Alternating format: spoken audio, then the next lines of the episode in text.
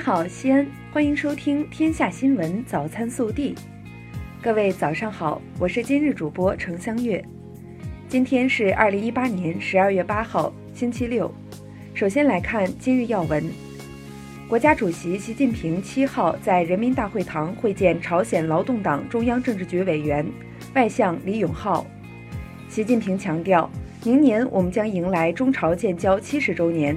双方要以明年办好中朝建交七十周年纪念活动为契机，推动双边关系长期健康稳定发展。本地新闻：十二月七号，西安丝路国际金融中心核心区项目集中签约仪式在高新区举行，省委常委、市委书记王永康出席。此次签约的二十个重大项目总投资一千四百三十六亿元。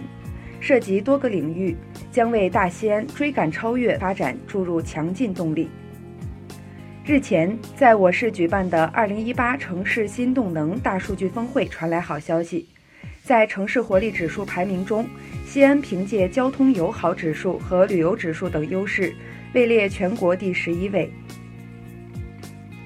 七号，为期两天的2018西安国际创业大赛落下帷幕。来自西安赛区的车载固态激光雷达项目拔得头筹，赢得百万大奖。十二月七号，市政府发布冰雪灾害天气应急预案，要求建立健全冰雪灾害天气的监测、预警、响应体系，制定四级预警响应体系，最大限度地避免或减轻冰雪灾害天气造成的影响。昨日，记者获悉。今年下半年，我省中小学教师资格考试面试十一号开始网上报名，面试时间设在二零一九年一月五号至六号。十二月七号，二零一八年寻找陕西最美科技工作者座谈会在西安召开，来自我省的三十名奋斗在科研一线的工作人员获得陕西最美科技工作者殊荣。记者昨日获悉，西安市公安局从即日起到二零一九年元月三十一号，开展为期两个月的行业场所黄赌毒整治打击铁锤行动。近日，省住建厅、省生态环境厅、省财政厅和省农业农村厅联合印发通知，公布了二零一八年陕西省美丽宜居示范村名单，一百四十个村榜上有名。其中，我市共有蓝田县小寨镇、董岭村等十五个村进入名单。昨日，省统计局发布数据显示，一至十月，全省固定资产投资同比增长百分之十点九，稳居全国第六位。其中，我省汽车制造业投资增长百分之三十九点二，新动能投资实现了较快增长。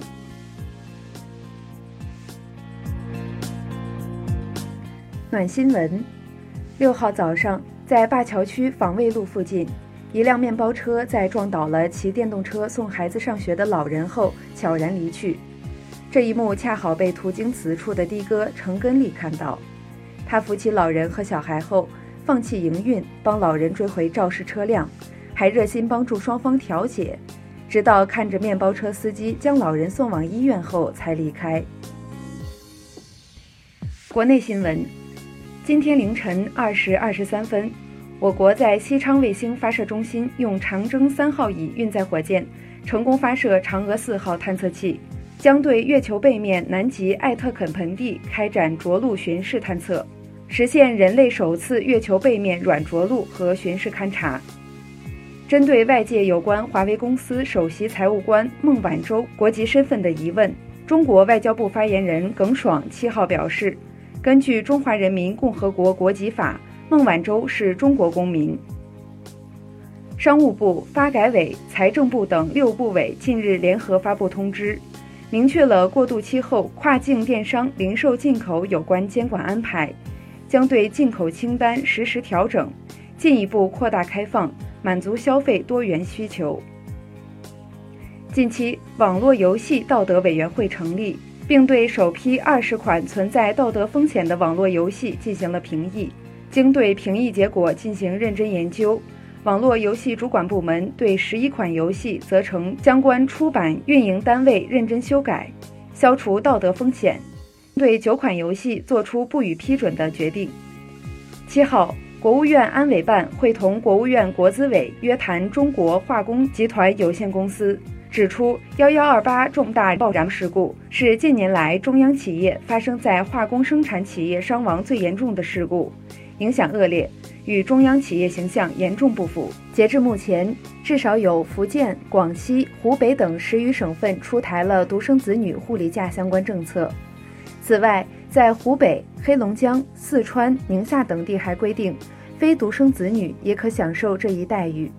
七号，辽宁鞍山一老人在公园结冰湖面上行走落水，鞍山消防支队消防员赶去营救。事发时气温零下十五度，救援中冰面突然大面积坍塌，救援人员落水，最终落水老人遇难，一名消防员经抢救无效牺牲，年仅二十三岁。十二月七号，四川嘉江幺二零五公交车爆炸案犯罪嫌疑人卢士兵在眉山市洪雅县被抓获归案。经初步审讯，卢世兵对犯罪事实供认不讳，案件正在进一步侦办。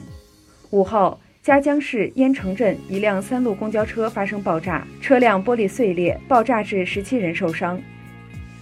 近日，山东青岛六十七岁郭阿姨乘坐二二九路回家。车上，她的左脚鞋带开了。郭阿姨三次试图系上鞋带都没有成功。对面的女孩看到后，主动上前帮老人系上鞋带。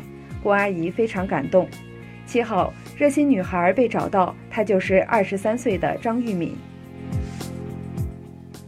微调查：近日，重庆的李浩要和女友出门旅行，但因装行李起了争执。女友准备了烧水壶、床单、马桶垫。吹风机等一大箱住酒店的用品，李浩认为旅行不是搬家，是为了放松。女友却表示都是为了干净和放心。对此你怎么看？更多精彩内容，请持续锁定我们的官方微信。我们明天不见不散。